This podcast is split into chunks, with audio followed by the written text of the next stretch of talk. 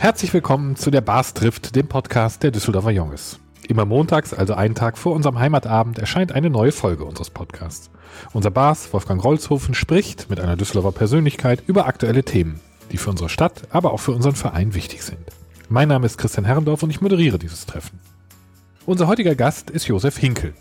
Er wurde am 8. Juni 1959 hier in Düsseldorf geboren, ist also 62 Jahre alt und Bäckermeister in einem familiengeführten Betrieb.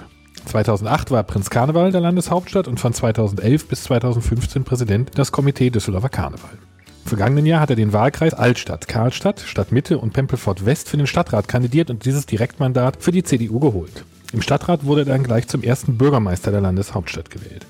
Neben seiner politischen Arbeit engagiert sich Josef Hinkel als Vorsitzender des Fördervereins Düsseldorfer Karneval, in der Tischgemeinschaft Kinzit und in der Altstadtgemeinschaft. Lieber Wolfgang, äh, die Bundestagswahl liegt zwar jetzt schon ein paar Wochen zurück, aber das Ergebnis wirkt, glaube ich, noch nach. Magst du mit unserem Gast vielleicht mal vorsichtig seine Gefühlslage? Gerne, lieber Christian, und ich freue mich sehr, begrüße auch nochmal den ersten Bürgermeister unserer Stadt. Lieber Josef, die CDU hat bundesweit und in Düsseldorf deutlich Stimmen verloren. Was waren aus deiner Sicht die Ursachen? Ja, erstmal einen wunderschönen guten Abend, lieber Wolfgang, lieber Christian. Ich bin froh, hier zu sein, um euch hier zu plaudern. Und ich mache natürlich auch an der Stelle keine Räubergrube aus meiner Seele, sondern ich sage ganz ehrlich, ich bin natürlich schon ein bisschen enttäuscht. Bin aber nicht erstaunt darüber, denn ganz ehrlich, das wissen wir alle, wie es ist. Es ist wie eine Wellenbewegung auf dem Meer, wenn 16 Jahre die CDU regiert hat und eigentlich auch sogar durchaus erfolgreich regiert, dann ist es irgendwann auch an der Zeit, dass man einen Wechsel auch hinnimmt. Und ich habe mich darüber gewundert, dass unser von mir sehr geschätzter Kanzlerkandidat Armin Laschet wegen einer kleinen fahrlässigen Fehlersituation im Ahrtal, das fand ich eigentlich natürlich völlig fehl am Platz, aber die Dimensionen, die daraus erwachsen sind, halte ich für völlig unangemessen. Aber das daran habe ich erkannt, es ist einfach time to change. Ja. Was hast du aus dem Wahlergebnis gelernt? Dass Demokratie den besonderen Vorzug hat eben, dass es nicht immer alles konstant ist, sondern dass es lebt. Und ich finde das auch gar nicht schlimm. Ich bin nicht unerfreut darüber, dass wir jetzt in Richtung einer Ampel gehen, um mal eben auch mal dann den anderen Parteien die Möglichkeit zu geben, zu zeigen, entweder können sie es oder können sie eben auch nicht. Und das gehört zu einer Demokratie dazu und da stehe ich voll dahinter und ich finde das auch gut. Wie hat sich die politische Landschaft in Düsseldorf jetzt verändert? In dem Punkt finde ich überhaupt nicht. Okay. Wir haben gewählt im letzten Jahr, auch ziemlich erfolgreich für unsere Partei. Wir haben uns gut zusammengefunden mit einem sehr starken Kooperationspartner. Es ist ja bei uns in Düsseldorf mit den Grünen und wir können, glaube ich, sehr gut miteinander arbeiten. Ich sehe zumindest schon jetzt im ersten Jahr und es gibt da viele Dinge, die gerade auch wieder aktuell sind hier am Rheinufer, wenn ich mal dieses Thema sogar schon mal so anpitchen darf, dass wir wirklich handlungsfähig sind. Und das ist nicht in der Geschwindigkeit möglich, wie man das als Unternehmer, als Bäckermeister vielleicht auch Probleme angehen kann. Aber in der Politik ist es eben einfach auch so. Man muss ganz dicke Bretter, man muss viele, viele Parteien, man muss auch viele, auch Verwaltung, man muss auch viele Interessengruppen alle mitnehmen. Letztendlich muss man eine gemeinsame politische Willenserklärung dann erarbeiten da sind wir dabei und wir finden jetzt schon auch, das ist noch kein Jahr, dass wir regieren, auch schon die ersten Schritte, wo ich sage, okay, das zeigt mir schon, dass wir spätestens dann im nächsten Jahr, in der Mitte Frühjahr kommt, es wird warm mit, schon auch Maßnahmen, die in meiner Meinung und meiner Hoffnung natürlich auch dann auch so tragen, dass uns dann auch dann das Thema hoffentlich zumindest deutlich entschärft. Wie geht die CDU in die Landtagswahl und die Verteidigung ihrer vier Direktmandate? Ja, natürlich optimistisch. Ich glaube tatsächlich, dass wir mit dem Armin Laschet als Ministerpräsident eine ausgesprochen gute Arbeit gemacht haben hier. Das war einer der Gründe, warum ich auch voll hinter meinem Kanzlerkandidat gestanden bin. Und wir haben mit dem Hendrik Wüst, den ich persönlich auch kennenlernen konnte, das war, das finde ich eine wirklich Lichtgestalt. Ein Mann, der sehr, sehr klar denken kann, der auch gut formulieren kann. Ich schätze ihn sehr. Also mit einer erfolgreichen Landesarbeit und einer jetzt sich deutlich verjüngenden Führungsmannschaft in, in den Wahlkampf rein. Ich glaube tatsächlich, dass wir da sehr erfolgreich sein können. Ich weiß nicht, ob wir uns noch mal verbessern können im Vergleich zu den Vorlandtagswahlen, aber ich glaube nicht, dass wir uns da Angst machen müssen. Im Gegenteil. So ist ja eine der typischen Reaktionen auf so ein Wahlergebnis. Nicht deine, also nicht die, diese äh, optimistisch positive, sondern auch, dass man sagt, wir müssen jetzt unser Profil schärfen, wir müssen klarer werden, wir dürfen nicht mehr so viel Zugeständnisse machen. Kannst du dir vorstellen, dass das Wahlergebnis auf die schwarz-grüne Kooperation in den kommenden Jahren auch einen Einfluss haben wird, dass man sagt, nee, nicht mehr so viel Zugeständnis an die Grünen, davon profitieren immer nur die? Ja, ich meine, dieser Kampf auch innerhalb einer Kooperation, äh, wer ist jetzt das Erste mit einem Antrag da, das, aber das ist doch, mein Gott, das ist zum normalen tagespolitischen Geschäft dazu. So erlebe ich das zumindest. Es ist natürlich nicht immer nur schön. Ich weiß auch genau, dass unsere Geschäftsführerin, unsere Fraktionsführer, dass die auch manchmal sehr darüber nicht glücklich sind, was gehört auch zum Normalen dazu. Unabhängig von dem Wahlergebnis jetzt in Berlin. Ich finde die Arbeit, wie die da läuft, sehr, sehr konstruktiv. Wie gesagt, ich bin hochzufrieden, was, äh, was an vielen verschiedenen Stellen schon passiert ist. Da muss man jetzt nicht sagen, wir haben jetzt Sorge darum, dass im Kampf der miteinander arbeitenden Fraktionen, dem das da was. Wie schätzt du in dem Kontext auch die, die Haushaltslage ein? Du bist noch auch Mitglied des Haupt- und Finanzausschusses. Naja, also die, die, die Kämmerin, die Frau Schneider hat ja eindeutig gesagt, Kinder, ihr müsst euch in diesem Jahr, also für den nächsten Haushalt ein bisschen am Riemen reißen, aber das Jahr darauf nochmal deutlich mehr. Das ist ja mal eine klare Ansage. Das heißt also, kann keiner der Ausschüsse oder auch hoffen, dass er ungeschult vorbeikommt, sondern muss überall gespart werden.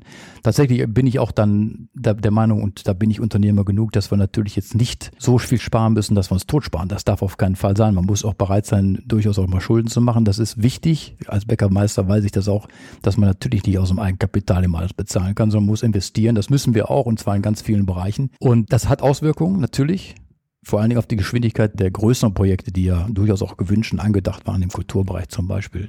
Aber letztendlich ist das alles auch eine Sache, die kann man abarbeiten. Und die Hoffnung, die ich halt eben habe, dass wir mit dem Lichtblick, was uns die Kämmerin ja schon hingelegt hat, dass wir in drei Jahren dann schon wieder uns zu einer normalen, sagen wir mal, 24, 25 wieder einen normalen Haushalt nähern. Und dann ist es so gut. Man muss jetzt nicht hoffen, dass man durch Corona durchgeht mit einem Lächeln im Gesicht und man hat nichts davon gemerkt. Ich glaube tatsächlich aber, dass Düsseldorf als, als Stadt so stark ist, dass wir wirklich schnell wieder aufstehen, schneller vielleicht sogar als äh, andere Städte in der Republik und deshalb bin ich da auch ganz optimistisch. Du gibt's in Düsseldorf so eine äh, unausgesprochene Tradition, dass immer, wenn so Sparzwänge auftreten, die treten ja auch so, ne? Alle, also die letzte Mal hatten wir die vor etwa fünf Jahren in dieser Stadt, dass da nicht wirklich gespart wird, sondern wird immer Tafelsilber gesucht, dass man noch verscherbeln kann. Das letzte Mal hatten wir das Kanalnetz an Stadtentwässerungsbetrieb verkauft. Ja. Siehst du noch Tafelsilber, dass man in diese also, Verhandlung geben könnte? Ich bin ja ein klarer Gegner davon, das Tafelsilber zu wollen. Das sage ich an der Stelle ganz deutlich. Ich meine, wir haben das ja erlebt, dass ich, in meinem Revier, das ist euch klar, da gab es das Luisengymnasium. Das ist ja jetzt nicht eine Sache, wo man jetzt einen ganzen Haushalt bitte retten kann, aber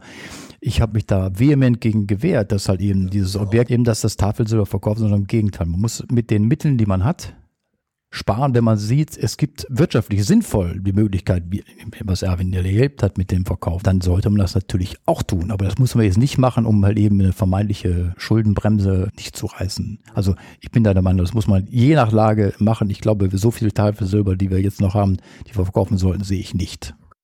Du bist nicht nur Mitglied im Haupt- und Finanzausschuss, sondern auch noch im Ausschuss für Wirtschaftsförderung. Das ja. macht äh, als Unternehmer absolut Sinn. Im Kulturausschuss und im Gleichstellungsausschuss. Warum hast du diese anderen beiden Schwerpunkte gewählt? Die, ja, die, wenn man neu in den, Ausschuss, äh, in, den, in den Rat kommt der Stadt, da muss man auch sicherlich äh, den, äh, auch das nehmen, was einem dann gegeben wird. Und die haben natürlich erkannt, dass ich als als Nachfolger von Fritz Gonzen, der ist ja der absolute King im Kulturbereich gewesen, ist ja auch immer noch in gewisser Weise mit dabei. Und äh, dass ich da eben dann reingesetzt werde, das war auch richtig, weil ich zu, natürlich auch als mutriger Düsseldorfer natürlich mit den Kulturinstituten hier in der Stadt deutlich auch äh, eng bekannt bin, das ist so. Wobei ich jetzt nicht sage, dass ich jetzt ein Könner bin, da, da fehlt mir doch noch viel. Aber ich, ich kenne zumindest die handelnde Person, ich habe die auch alle schon inzwischen noch, besucht. Wirtschaftsausschuss ist klar, das ist letztendlich meine Profession. Und natürlich muss man auch so einen Gleichstellungsausschuss mitnehmen. Und das ist auch ein Thema, was ja bei uns im Betrieb durchaus auch ein, ein wesentliches Thema ist. Das liegt mir das durchaus nah. Und ich gebe ganz ehrlich zu, ich freue mich natürlich auch mit charmanten Damen, dann da auch im Zweifel eine politische Arbeit zu machen, da ein zu gehen. Und ähm, auch da muss ich sagen, ist es vielleicht gut, dass ich dabei bin, denn gewisse Dinge gehen wir in vielen Stellen dann auch zu weit. Und es ist auch gut, wenn jemand dann nochmal da ist und dann das sagt. Ich muss mich ja nicht durch, das ist ja Demokratie. Aber dass da jemand mal sitzt und sagt, immer Kinder, das geht dann meiner Meinung nach doch ein Stück zu weit und dann ist es auch gut. Dann ist es zumindest demokratisch schon mal dann angebracht und wird dann entweder gewürdigt oder eben nur weggelächelt. So. Okay. Bist ja nun ein Kind der Altstadt, der Karlstadt, um mal zu unterscheiden. Wie hast du die Situation in der Altstadt dieses Jahr wahrgenommen? Die ist ja eigentlich doch schon mit vielen negativen Schlagzeilen belegt worden. Naja, das, äh, und es ist im Moment äh, sehr schwierig, abends durch die Altstadt zu gehen. Jetzt, bevor wir jetzt in, den, in die Situation der Altstadt und Rheinufer gehen, möchte ich trotzdem auch nochmal einen Blick durchaus auch werfen auf die ja gut funktionierende Landschaft der, der, der Einzelhandel zum Beispiel, der auf der Hohe Straße oder in der Karlstadt insgesamt ist oder auch dem Karlplatz selber, der hat sich ja auch, finde ich, sehr stark entwickelt. Auch in der Corona-Zeit haben das geschafft, eben immer noch ein bisschen Leben dann auch dann da zu lassen. Und das macht letztendlich auch ein echtes Kernstück unserer Landeshauptstadt auch aus, wo man gerne hingeht. Dazu gehört natürlich auch die Kö, die jetzt ja auch, ich finde es auch toll zu sehen, wie die jetzt auch selbst, die Mannschaften äh, der Geschäftsleute, ganz offen sind, wie es halt eben auch die Königsallee ganz modern entwickeln. Das finde ich ganz prima. Auch die ganzen Baumaßnahmen, die da auch jetzt fertiggestellt worden sind. Die Straße ist jetzt fertig geworden. Das ist alles eine, eine schöne auch positive Breite Straße, Ja, das ist toll. Mal, was da passiert ist. Da war ja früher kein Leben. So. Da ist jetzt Leben. Und wenn wir jetzt gerne auch auf die Problematik mit den Jugendlichen, die dann in der Nacht zunehmend aggressiv, dann kann ich sagen, das macht mir echt Bauchschmerzen. Nicht nur, weil mich meine Freunde und meine Bekannten natürlich bombardieren mit Videos und mit Stories, wenn da wilde Kopulationsübungen in der Bäckergasse stattfinden, das natürlich zum Schreien weglaufen. Das kann ich kaum ertragen. Ich gebe es zu und ich habe wirklich die Nase voll und ich bin so froh, dass ich es gar nicht sagen kann, dass wir mit unserem Stefan Keller als Oberbürgermeister eben äh, jetzt auch jemand haben, der durchaus auch in der politisch schnellen Zeit jetzt auch Maßnahmen gegriffen hat, halt eben um halt die ganz verschiedenen Probleme, fängt halt eben mit den Jugendlichen, mit ihren lauten Musik, mit dem Urinieren in, an jede Stelle, wo man es haben will und nicht haben will. Das geht weiter mit den Musikboxen, die halt eben die, die ganze Nacht durchballern und das, mit den Posern. So, dass mit vielen kleinen Schritten haben wir uns der Sache jedes Wochenende genähert. Stefan Keller mit seinem Stab natürlich, aber durchaus auch in den Ausschüssen und auch, ich habe echt wirklich immer auch mit dem Herrn Zaun und auch mit dem Stefan Keller durchaus immer enge Kontakte gepflegt, um halt eben dann auch die Meinung der Bevölkerung, meine Meinung halt eben da immer anzubringen. Und jetzt sind wir so weit, dass wir jetzt mit Beginn der kalte Jahreszeit wird es ja ruhiger, eindeutig. Das haben wir letztes Jahr schon erlebt. Und dass wir zu Beginn des nächsten Jahres, wenn der Frühjahr kommt, dann so aufgestellt sind, dass wir dann sagen, okay, das Problem wird die Dimension, die es dieses Jahr überlegen, was passiert ist in den letzten Tagen hier mit dem, mit dem Todesfall und mit dem, mit dem Messerstecher und mit der Machete. Ich meine, das sind ganz, ganz, ganz viele Punkte, Gott sei Dank, wenn ich sage Gott sei Dank, aber ins Unerträgliche gewachsen sind, denn hier wohnen Menschen. Hier wohnen auch nicht nur die Wohlhabenden, hier wohnen ganz viele Menschen, die auch bei mir arbeiten und die wollen hier auch in Ruhe einfach wohnen können. Die haben hier Kinder, die gehen hier zur Schule, wir haben einen Kindergarten in, in meinem Beritt und äh, da, da muss man einfach auch dann als, als Gesellschaft bereit sein, diese Rechte zu verteidigen. Was glaubst du, die Maßnahmen, die jetzt für wichtig gehalten wird, um die Lage zu verändern. Das heißt also, die Ordnungsdienst ist ja schon aufgefüllt worden, glaube ich, bis auf einige ja, Stellen. Ja, wir hatten ja in, in der Summe in den fünf Jahren haben wir 150 mehr angekündigt. Die ersten 30, 30 sind ja da. Ich mhm. weiß gar nicht, wie jetzt gerade der Stand ist, wie viele Leute reingekommen sind, schon aufgefüllt. Dafür ist die Sollstärke ist längst erreicht. Wir haben auch, ich meine, letzte Mal, Sie gehört, waren es um die 20 Auszubildende neu. Da sind wir kräftig dabei. Das könnte immer noch mehr werden und damit die auch in der richtigen Stärke auftreten können und dann eben auch dann genug Bums haben, um mal eben auch eine größere Gruppe von Jugendlichen dann auch mal anzusprechen. Deshalb an der Stelle, glaube ich, sind wir gut aufgestellt. Das ist ja so, dass es ja auch nur gewisse Teile der Altstadt betrifft. Zum Beispiel die Karlstadt etwas weniger, aber dafür ja, mehr die äh. Bolkerstraße, die, die Mühlenstraße, die Kurze Gasse, dann das Rheinufer, die, Stadt, die der Burgplatz. Sag mal so, der Unterschied ist vielleicht, äh, es ist sicherlich auf der Bolkerstraße, was immer, ab 12 Uhr war das abends nicht immer besonders schön für normalsterbliche Düsseldorfer. Äh, da bin ich jetzt sicherlich aus dem Brauhaus mal rausgegangen und durch, aber das musste ich aber nicht länger aushalten, aufhalten. Das war ja schon letztlich immer gewesen. Es, es ist halt eben so, dass der Leben natürlich jetzt weggekippt ist, noch aggressiver geworden ist und das ist sich ausgebreitet. Also Rheinufer klar, aber auch vom Rheinufer durchaus in die Karlstadt. Wird höchste Zeit, dass wir eben da den richtigen Weg finden, das einzudämmen. Ja, du bist, wir haben es gehört, im, im vergangenen Jahr in den Stadtrat gekommen und gleich Bürgermeister geworden. Warum? Ja, das, äh, das ist eine gute Frage. es kam ja. wie ein Schmetterling geflogen.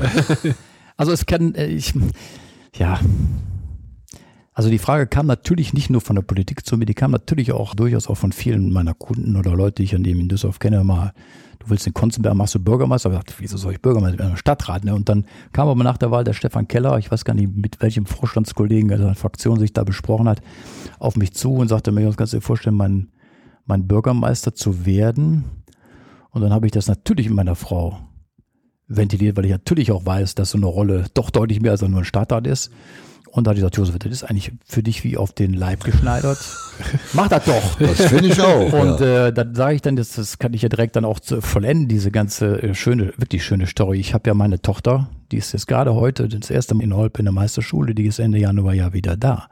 Und es gibt ja für eine junge Unternehmerin nichts Besseres, als, als wenn der Papa nicht, nicht genau, der ältere Unternehmer nicht mehr so oft da ist. Nicht mehr da ist und man dem ständig reinspringt. Ich habe ja gesagt, äh, Sophie, du kannst ganz entspannt sein. Ich, wir können uns gerne jeden Morgen um halb acht treffen, das Kaffee, bevor ich in mein Rathaus gehe. Ich bin ja jeden Tag im Rathaus. Um mal eben dann so ein bisschen mal, dass, dass sie mir erzählen kann, wo sie ihre Probleme hat. Das bei meinem Vater habe ich das doch genauso gemacht, dass ich ihm gesagt habe, wo die Probleme sind. Da war mir aber schon beim Erklären klar, wo die Lösung ist. Das weiß ich, das wird bei ihr auch so sein. Ist ein intelligentes Mädchen. Aber ich stehe ihr nicht im Weg und meine, ich weiß alles noch immer besser. Und deshalb ist das, glaube ich, eine gute Entscheidung. Dass der Stefan mich gefragt hat, ich gebe es zu, ist für mich ein echter Glücksfall. In jeder Hinsicht ein echter Glücksfall und ich freue mich darüber sehr. Du hast zwei Kolleginnen. Wie, wie teilt ihr euch die Arbeit auf? Das ist eigentlich denkbar einfach. Also da kommen dann die VOBs, heißen die, kommen bei mir an. Ich bin ja der erste äh, stellvertretende Bürgermeister, also der erste Bürgermeister der Stadt Düsseldorf so.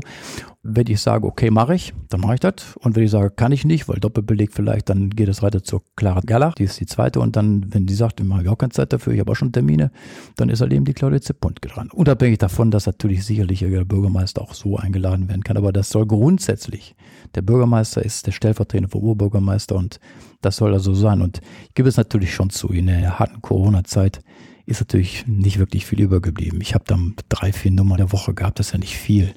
Und für die Clara und für die Claudia ist da nichts übergeblieben. Aber ich habe, das war auch eine gute Idee meiner damaligen Referentin, wir haben eine schnelle gemeinsame Aktion gemacht, nachdem klar war, dass wir mit den Wahlhelfern Probleme hatten, die Menge bei der Kommunalwahl. Dann habe ich gesagt, lass uns doch gemeinsam eine Aktion machen, wo wir dafür werben, Wahlhelfer zu haben. Das haben wir auch gemeinsam gemacht. Ich glaube auch sehr erfolgreich. Wir hatten schon wirklich kurz nach dem Start, nachdem wir alle unsere verschiedenen Bereiche, zum Sozialbereich, die Claudia Zepundke, die Clara Gerlach in ihrem Künstlerbereich, ich hier in meinem ganzen Brauchtumsbereich. Angeschrieben haben wir schon von den 3000 benötigten Personen haben schon 4000 Zusagen, also richtig erfolgreich. Und dann haben wir dann oben drauf, ich habe das ein bisschen mitbekommen habt, dann noch den Alofs gewinnen können zum Mitmachen. Der Volker Rosin wollte mitmachen und der, also das war wirklich schön und das ist auch meine Definition an der politischen Arbeit. Man muss nicht nur immer Themen haben, wo man sagt, man muss jetzt was politisch was bewegen und immer auch gucken, dass die eigene Partei stark ist, sondern in dem Fall meinen wir die Rolle des Bürgermeisters dafür nutzen, um mal eben für die Demokratie ganz positiv zu werken. Da, gerade in dem Punkt haben wir auch am Ende dann diese ganze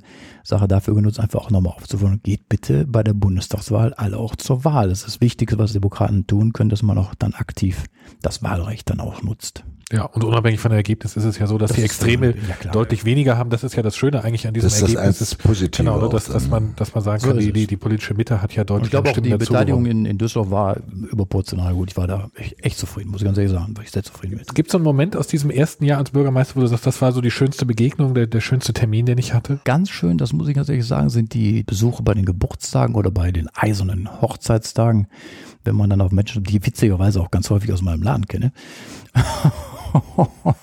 wo dann halt eben dann auch noch ein bisschen erzählt wird, wo ich herkomme. Ganz viele mit, mit ostdeutscher oder jetzt inzwischen polnischer Vorgeschichte, wo ich einfach auch gerne zuhöre. Das ist ja eh eine Sache, die man, wenn man in der Bäckerei im Laden steht, dann lernt, dass man halt eben einfach den Menschen, die keine Freunde, Familie mehr zu Hause haben, dann einfach mal ein, einfach nur für ein paar Sekunden ein Ohr schenkt. Das macht mir viel Spaß. Und natürlich macht es auch Spaß, auf, auf Freunde zu treffen. Was weiß ich, wenn ich hier mit Christoph Meyer Opernhaus, dann mich dann zu einem Tasse Kaffee trinke, ist natürlich einfach schön. Nicht nur, weil man plötzlich dann wichtig ist als Bürgermeister und er als Chef des, äh, des Opernhauses Michael Becker hier von der Tonhalle, sondern einfach auch, weil man dann da eigentlich Freunde trifft. Das ist schon auch wirklich schön. Du hast den Oberbürgermeister auch schon im Stadtrat vertreten, mindestens zweimal. Dreimal habe ich schon am Mindestumsetzung gehört. Ja, stimmt. Genau. Wie war das? Ich äh, habe einen, einen Spruch meines Vaters immer davor gesagt, der Josef, die Dinge, wo ich am meisten Angst vor habe, die habe ich immer als allererstes gemacht.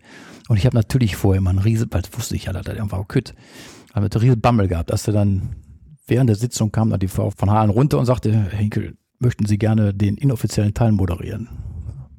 Ja, klar. Ne? Kannst du dir vorstellen, wie dann der Schnipp auch ging, aber das ist okay.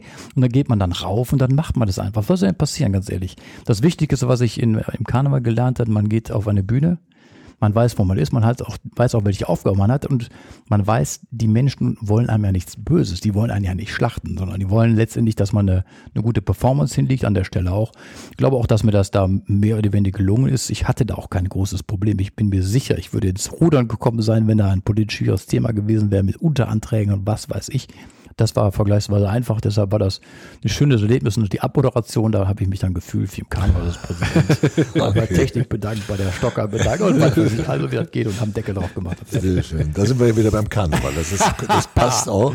Ja, wie, feierst du, so ja, wie feierst du nach deiner Zeit als Prinz und CC-Präsident inzwischen Karneval? Ganz privat oder noch mit vielen offiziellen Terminen? Ja, das ist natürlich schon mit vielen offiziellen Terminen. Ja, das Bürgermeister sowieso. Ich darf auch an die Großworte natürlich dann auch auch sprechen, den einen oder anderen Laudatio sicherlich auch mal. Ich habe, das ist für mich immer noch das Allerwichtigste, mein Karneval der Bäcker, den wir auch jetzt am 12. Februar wieder in der Rheinterrasse auch dann genießen werden. Ich bin ein bisschen traurig, dass ich mir nicht so viel Zeit nehmen kann, wie ich das möchte, um das vorzubereiten mit meinen Freunden, mit den Bäckerkollegen. Denn das ist natürlich das Allerschönste bei sowas, immer das gemeinsame vorher Dichten dieser verrückten Lieder und das Üben, das Singen. Und ich habe natürlich auch noch große Freude und ich weiß noch gar nicht, was ich dieses Jahr am Rosenmontag mache. Ich habe ja immer die größte Freude bei mir, Rosenmontag am Hof der Hohe Straße zu moderieren. Das hast du auch schon erlebt, ja. als du vorbei warst, Christian. das ist für mich, so wie ich sage, das ist der Höhepunkt im Karneval. Was erwartest du für die kommende Session? Ich erwarte, dass es relativ normal geht, weil die Karnevalisten ja Gott sei Dank auch dürfen, die das ja 2G-Regelungen dann auch durchsetzen werden. Das habe ich mit dem Karneval der Bäcker genauso den dann auch einfach besprochen mit meinen Kollegen. Und deshalb werden wir dann aller Ruhe auch dann so feiern, wie wir das eigentlich gewohnt sind. In der nötigen Distanz natürlich, aber eben auch mit der ja, nötigen. Genau, mit ja, weniger Leuten wahrscheinlich in, in der Summe. Das oder wird man dann sehen, wenn, wenn es soweit ist, was halt eben dann auch der Staat, so wer weiß, was jetzt noch passiert im Herbst. Ne? Genau, also, also wir gehen ja da auch positiv dran. Wir haben ja am 16. Januar im Hilton um 16 Uhr unsere Jungenssitzung. Die Vorbereitungen laufen. Normalerweise fangen die schon im Juli an, das haben wir noch lange genug gewartet. Aber man weiß nie, ob Corona nicht noch einen Strich uns durch die Rechnung macht. Wie wird sich der Karneval deiner Meinung nach nach Corona verändert? Gar nicht. Meinst du gar nicht? Nein, das deshalb nicht, weil, weil Karneval eine Urgewalt ist. Okay. Und eine Urgewalt kannst du nicht okay. ändern. Das tut mir leid, gerade die Rheinländer, die brauchen das auch. Also ich sage es dir, wie ich das auch, das hat uns der Bergische Junge mal so aus schön rausgearbeitet bei der Büttenrede. Das hat äh, tiefenpsychologische Wirkung, der Karneval. Und wenn man das weglässt und den Menschen nicht mehr die Möglichkeit für dieses Ventil im Rheinland gibt, dann glauben wir, dann werden die auch alle, wie soll ich sagen, dann drehen die immer durch. Und das kann das Ergebnis nicht sein. Deshalb wird der Karneval sich immer Bahn, weil ich überlege mal, Napoleon das versucht zu unterdrücken, die Preußen haben das versucht zu unterdrücken. Ja, sicher, einmal, das muss Sinn, das könnte auch ja. Der Rosenmontagszug läuft, ja, das geht im Moment. Ja, aber klar. Nach, nach dem jetzigen Stand, ja, sicher, ja okay. klar. Gehe ich von aus, dass das funktioniert. Ja, da sehen wir uns schon wieder bei der berühmten Abschlussrunde von unserem lieben Christian. Schnelle Fragen, schnelle Antworten. Genau. Lieber Josef, du wirst von mir eine Frage kriegen, zwei Antwortmöglichkeiten. Du darfst dir eine aussuchen, beide nehmen oder eine neue Antwort. Ja, dann haben wir rein, okay. Mürbchen, mit oder ohne Rosinen? Ohne stell dir vor, du dürftest dir ein Amt in dieser Stadt komplett frei aussuchen. Was wäre es dann? Wirst du dann Oberbürgermeister oder nochmal Karnevalsprinz? Gute Frage. Das ist eine gute Frage. Also der Karnevalsprinz war schon sehr beeindruckend. Das muss ich sagen. Aber das machst du auch nicht zweimal. Okay.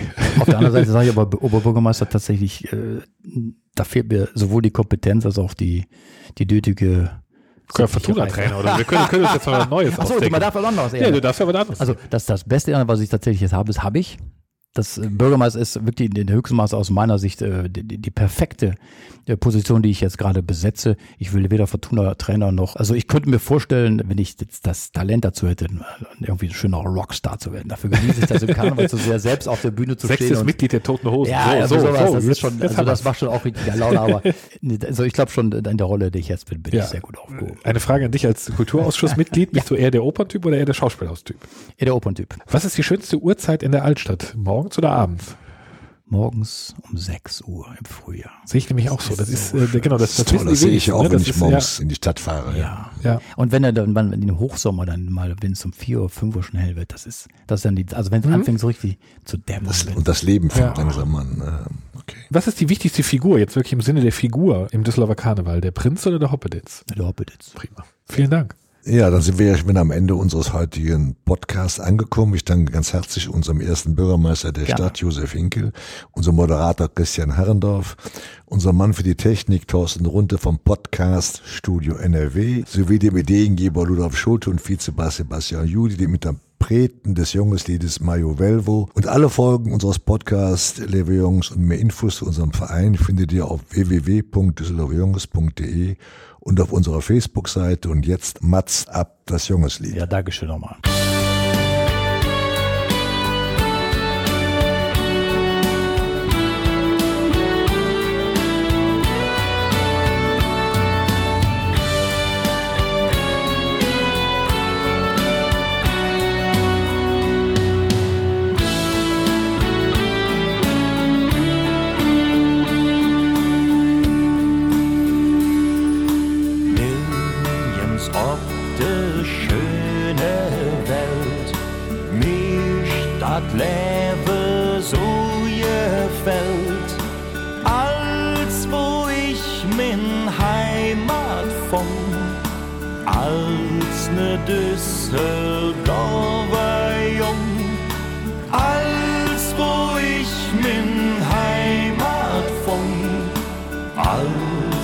Als ne